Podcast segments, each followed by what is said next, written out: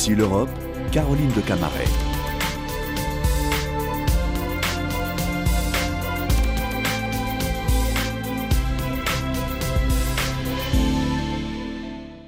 Bonjour à tous, merci de nous rejoindre au Parlement européen pour Ici l'Europe. Merci de nous rejoindre aussi sur France 24 et Radio France Internationale.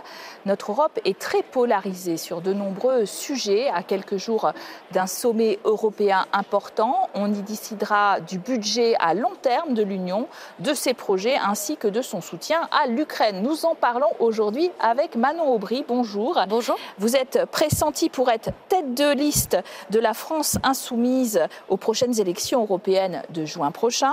Euh, vous avez d'ailleurs été chargé de coordonner euh, la campagne pour obtenir l'unité, même si euh, l'unité sur une liste avec tous les partis de gauche ensemble n'est pas vraiment d'actualité. Alors vous êtes députée européenne et vous co-présidez dans cet hémicycle le groupe de la gauche ou The Left. Vous avez fait vos armes en politique dans le monde associatif, porte-parole par exemple de l'ONG Oxfam France sur les questions de justice sociale entre 2014 et 2018.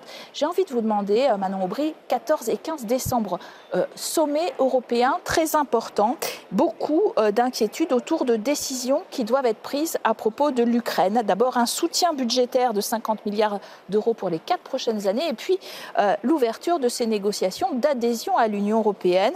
Est-ce que vous êtes complètement favorable à ces deux mesures? Le devoir de l'Union européenne est de continuer le soutien financier, le soutien logistique, le soutien humanitaire et le soutien militaire à l'Ukraine. On a voté ici au Parlement européen beaucoup de résolutions euh, en ce sens. Je m'alerte d'ailleurs d'une certaine forme de deux poids, deux mesures. On a eu raison de défendre le droit international euh, du côté euh, de l'Ukraine, mais on voit bien que la même chose ne s'applique pas au conflit actuel en Palestine, où l'Union européenne a du mal à parler d'une même voix. La question de l'adhésion est une autre question. Qui pense sérieusement qu'on peut faire entrer un pays en guerre au sein de l'Union européenne? C'est absolument pas réaliste. L'enjeu aujourd'hui, c'est le soutien qu'on peut apporter euh, à un pays. Mais ce Conseil donc vous êtes opposé. Euh, la, gauche, européenne, d'ailleurs, votre parti, je disais The Left, euh, n'est pas très clair sur ce soutien à l'Ukraine. Des partis comme Podemos euh, en, en, Espagne, Syriza en Grèce, dans votre groupe, ont tendance à voter contre un soutien financier et, militaire au nom de l'antimilitarisme anti-OTAN. ça vous pose des problèmes peut-être S'agissant du, du, soutien financier, mon groupe l'a soutenu de manière unanime. S'agissant du soutien militaire, c'est normal qu'il y ait des débats. Parce qu'à partir du moment où vous donnez non plus seulement des armes de défense, comme ça a été le cas au début du conflit, mais des armes d'attaque, vous êtes co-belligérant à un conflit.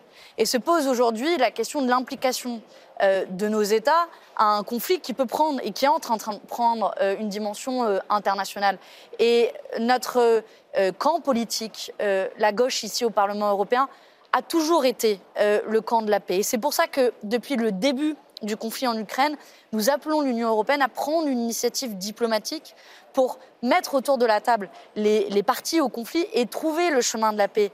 Évidemment qu'il faut fixer comme préalable le fait que Vladimir Poutine se retire euh, de l'Ukraine, euh, mais au bout d'un moment, il qu'il n'a pas l'air de vouloir faire. Hein, Bien sûr, et donc pour ça, il faut, utiliser tous les moyens de pression. Je vous prends un exemple précis. On a euh, voté ici au Parlement européen, et mon groupe les a votés, 11 paquets de sanctions vis-à-vis euh, de la Russie pour notamment prendre au portefeuille les oligarques. Mais on découvre qu'en pratique, ces sanctions n'ont pas véritablement été appliquées et que des oligarques russes, profitant de l'opacité des paradis fiscaux européens, je pense notamment à des États comme Malte, continuent à prospérer très largement. Donc vous voyez, il y a une forme d'hypocrisie entre les discours bienvenus de soutien à l'Ukraine et euh, la mise en pratique qui ne suit pas toujours, et, parce que ça met en question des intérêts financiers propres à l'Union européenne. Il y a blocage aussi au niveau des chefs d'État. Si on regarde effectivement en Slovaquie, euh, il y a désormais euh, au pouvoir un grand admirateur de Vladimir Poutine, le Premier ministre Robert Fico. Toujours en Hongrie, les seuls des 27, il y a Viktor Orban, seul des 27 à avoir maintenu des liens étroits avec le Kremlin après l'invasion russe. Il a menacé de, bloquer tout le prochain sommet justement et toutes les décisions euh, relatives à l'Ukraine. Euh, est-ce que d'ailleurs ça n'est pas pour euh, exercer un chantage sur l'Union européenne qui, ne lui verse pas, les fonds demandés puisqu'il dérive sur l'état de droit? Complètement, c'est un outil de chantage qui est utilisé par Viktor Orban. C'est pas la première fois qu'il le fait, mais qui pose très précisément les échecs du, précédent élargissement. Parce que quand l'Union européenne s'est élargie à 10 États supplémentaires, à aucun moment n'a été posée la question des euh, conditions d'harmonisation en matière sociale, en matière fiscale, en matière écologique et en matière démocratique. C'est l'échec que nous ne devons pas reproduire. Le salaire minimum, par exemple, en Bulgarie, est à peine plus de 300 euros quand il est de plus de 2200 euros au Luxembourg. La conséquence de cela, c'est que aujourd'hui, en France, par exemple, euh, plus de la moitié des délocalisations se déroulent au sein même de l'Union européenne, non plus en dehors, mais parce qu'on fait un marché unique, on étend les frontières du marché unique sans niveler par le haut les conditions sociales. Donc les entreprises font leur shopping et vont chercher les conditions sociales contre l'élargissement. Et vous allez dire aux Ukrainiens non, euh, vous n'êtes pas prêts pour rentrer dans l'Union. Les, et, Ukrainiens, euh, vous n'avez pas cette perspective. De quoi ont besoin les Ukrainiens? Les Ukrainiens, ils ont besoin d'un soutien financier, ils ont besoin d'un soutien militaire. Et ça, il n'y a pas besoin d'être dans l'Union européenne pour l'obtenir. Mais oui, moi je le dis très clairement, aujourd'hui, le salaire minimum en Ukraine, vous savez de combien il est? Il est de 140 euros. Moi, je ne suis pas prête à ce qu'on euh, provoque ce massacre social à la fois dans l'ouest de l'Union européenne avec une délocalisation massive, mais aussi un massacre social dans ces pays. En Roumanie, quand euh, euh, la Roumanie a accédé à l'Union européenne, ils en ont profité à ce moment-là pour baisser le niveau de cotisation sociale. Et vous le voyez, l'élargissement de l'Union européenne aujourd'hui porte un danger en matière sociale, un danger en matière fiscale, on n'en parle pas aussi, mais une partie des États aspirant à rentrer dans l'Union européenne, euh, parmi euh, lesquels la Moldavie et d'autres, ont des taux d'impôt sur les sociétés extrêmement faibles. À 10% d'impôt sur les sociétés, c'est plus bas que l'Irlande. Donc on va créer de nouveaux paradis fiscaux au sein de l'Union européenne.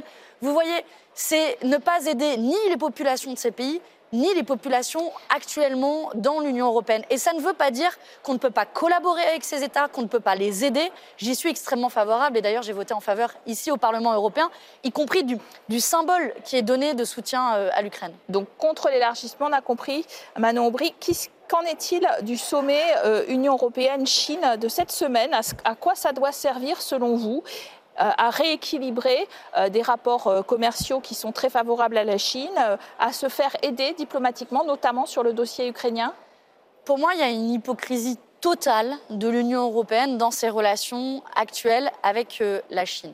D'abord d'un point de vue diplomatique. Quel doit être le rôle de l'Union européenne dans ce contexte géopolitique très tendu? C'est d'avoir une voix singulière, une voix unique, une voix non alignée. Nous, on a toujours plaidé pour un non-alignement. Ni la Russie, ni la Chine ni les États-Unis. L'Union européenne a besoin de faire entendre sa voix. Dans le conflit au Proche-Orient, l'Union européenne doit appeler à un cessez-le-feu immédiat. On voit à quel point la reprise des combats, euh, après une trêve qui était euh, salutaire, crée un drame, euh, une apocalypse humanitaire totale en Palestine. Et la voix de l'Union européenne doit être celle d'un cessez-le-feu, mais on voit qu'on est incapable de parler d'une voix commune. Oui, alors vous avez commencé à mentionner euh, la question euh, du conflit Israël-Hamas. En Autriche, prenons un exemple très concret. Euh, confronté aux questions des enfants, voire à des propos violents et antisémites, certains professeurs se sentent démunis. C'est particulièrement le cas à Vienne où la proportion d'élèves issus de l'immigration est la plus importante dans le pays. Le ministère de l'Éducation a renforcé son offre de soutien à destination des élèves et des enseignants avec l'espoir d'apaiser la situation dans les classes. Reportage de notre correspondant Vianney Lorrain.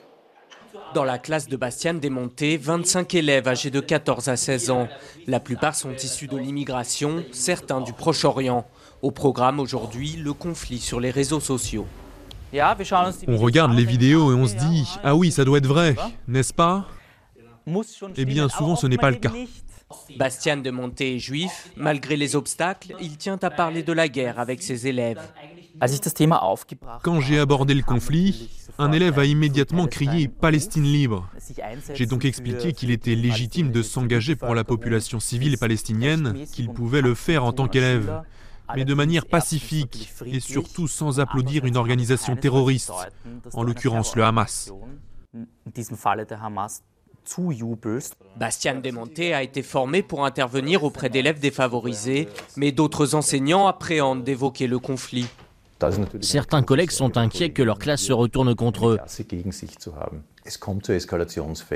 Il y a des cas d'escalade qui parfois ne se règlent pas par la parole, mais débouchent sur des violences psychiques ou physiques.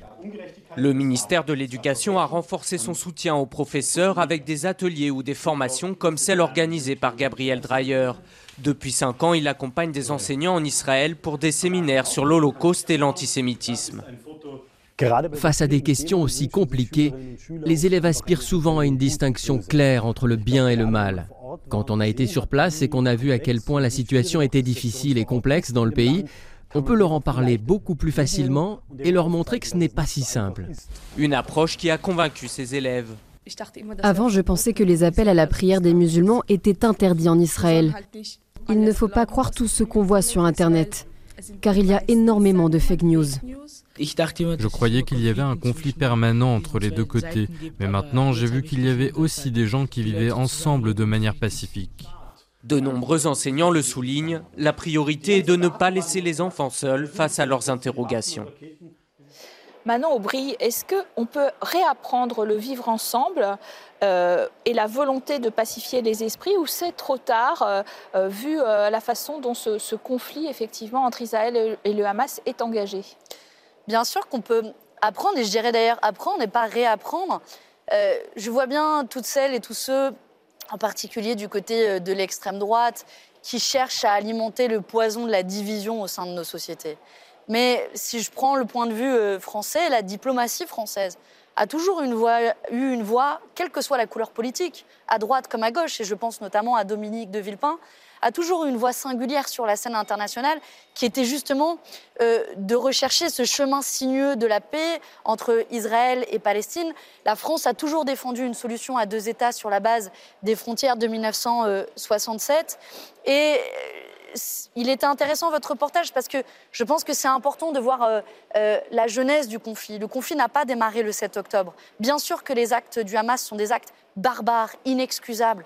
Mais aujourd'hui, nous sommes dans un conflit qui a plus de 75 ans. Dans un conflit dans lequel Israéliens et Palestiniens doivent pouvoir aspirer à vivre en sécurité. Un conflit qui euh, a produit une colonisation euh, de la part du gouvernement euh, d'Israël.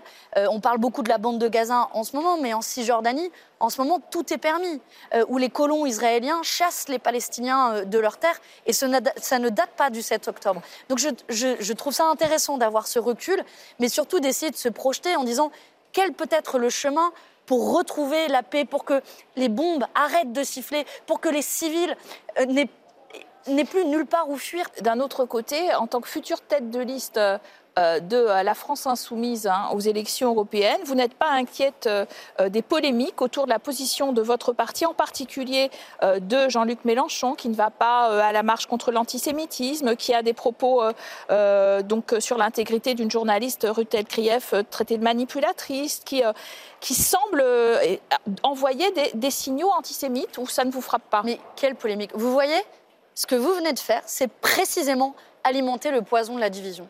Vous êtes une journaliste, vous êtes censé m'interroger sur ce que je pense.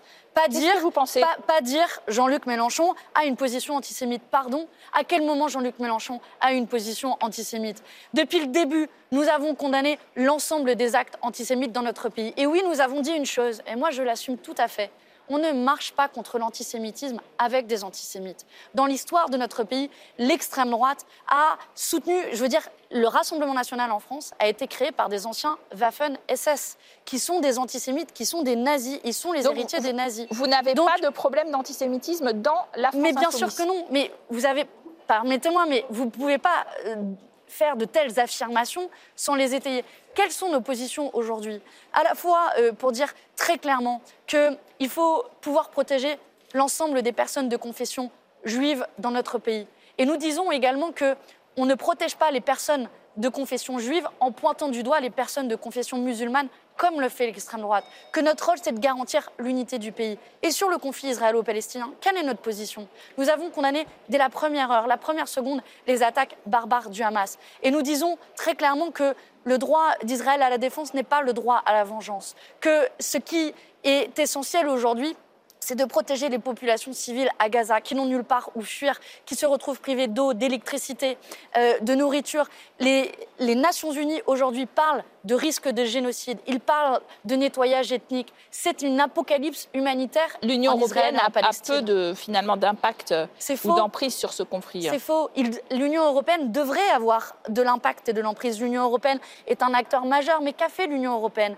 C'est euh, une voix complètement inaudible, faite de contradictions. Je rappelle qu'il y a quand même un commissaire européen qui ici a dit, juste après que le conflit euh, ait pris euh, cette nouvelle tournure, c'est d'arrêter le soutien humanitaire. Il n'a pas été fait. ça n'a pas été fait, mais ça, illustre comment ça se fait qu'un commissaire puisse dire ça. On a ensuite une présidente du Parlement ici et une présidente de la Commission européenne qui ont parlé de soutien inconditionnel au gouvernement d'extrême droite de Benjamin Netanyahou. Donc concrètement, c'est quoi aujourd'hui la position de l'Union européenne? C'est un soutien à des actes de guerre, à des crimes de guerre, à des crimes contre l'humanité, ou c'est la position de Joseph Borrell, qui pour le coup est plus mesuré et qui lui euh, parle euh, de, de la situation humanitaire catastrophique et avance petit à petit sur un cessez-le-feu? Et d'ailleurs ici, je m'étonne qu'au Parlement européen, mon groupe ait été initialement le seul à demander un cessez-le-feu immédiat. Et j'observe que ça progresse petit à petit, que de plus en plus euh, de groupes politiques euh, se rangent à cette position qui est la seule, qui est le chemin de la paix. Revenons euh, à cette question des élections européennes, puisqu'elle vous intéresse au premier chef, je le disais, en tant que future tête de liste, donc LFI, dans les derniers sondages, on voit finalement des intentions de vote d'environ 28% pour l'extrême droite, justement, devant le groupe d'Emmanuel Macron, 19%, un côté français. Hein. Vos, insoumis, effectivement, sur une bonne lancée à 8% contre 6% en 2019. Euh, des Verts qui accusent le co. Est-ce que ça vous convient comme pronostic? Moi, mon objectif, c'est euh, évidemment euh, de dépasser les 10%. c'est un objectif qui est largement atteignable, mais qui surtout qui va nous permettre d'être en tête de la gauche. Pourquoi je dis ça?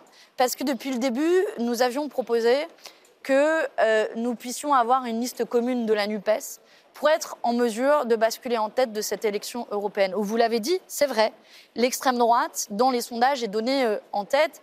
Euh, et pendant que l'extrême droite et Jordan Bardella et Marine Le Pen en France essaient de se faire un, vernis euh, tout propre, la réalité, c'est qu'il y a à peine quelques jours, Jordan Bardella était à Florence avec tout ce qui se fait de plus, euh, de plus facho dans la sphère euh, d'extrême droite européenne. Il était notamment avec son allié euh, bulgare qui parle des Roms comme de vermines inhumaines, pour ne prendre que cet exemple. Tous ces alliés qui sont contre le droit à l'avortement. D'ailleurs, Jordan Bardella a euh, ici sans cesse voté euh, contre le euh, droit à l'avortement.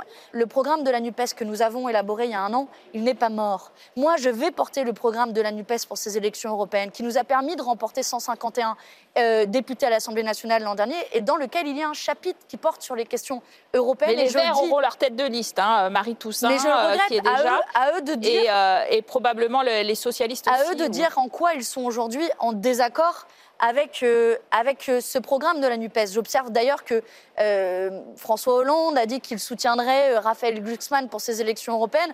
François Hollande, c'est celui qui a trahi la gauche ici sur la scène européenne, qui avait promis qu'il renégocierait les traités et qui ne le ferait pas. Parce que l'enjeu derrière, qu'il n'a pas fait en pratique. Parce que l'enjeu derrière, c'est quoi? C'est de rompre avec ce cours libéral de l'Union européenne qui met comme valeur cardinale l'austérité, de rompre avec le libre-échange et la multiplication des accords de libre-échange, comme avec le Mercosur et euh, la Nouvelle-Zélande, et de rompre euh, enfin avec le tout marché, qui fait qu'on n'est pas concurrentiel sur la scène internationale. Notre objectif à nous, c'est de proposer une alternative à ça et dire que à l'austérité, il faut davantage de solidarité. Il faut mettre à contribution euh, les plus riches de nos pays au même moment où le coût de la vie explose pour l'ensemble des Européens. Face au libre-échange, il faut davantage de protectionnisme, protéger nos industries. Je termine là-dessus. Face euh, aujourd'hui euh, au tout marché, il faut euh, protéger des biens communs de leur libéralisation. Je prends le fret SNCF, par exemple, qui est vendu à la découpe. Voilà des exemples concrets. Manon, oui, vous êtes déjà en campagne, on l'a compris. Merci à vous d'avoir été en notre compagnie. Merci à vous de nous avoir suivis sur France 24 et Radio France Internationale. Restez en notre compagnie. L'actualité continue.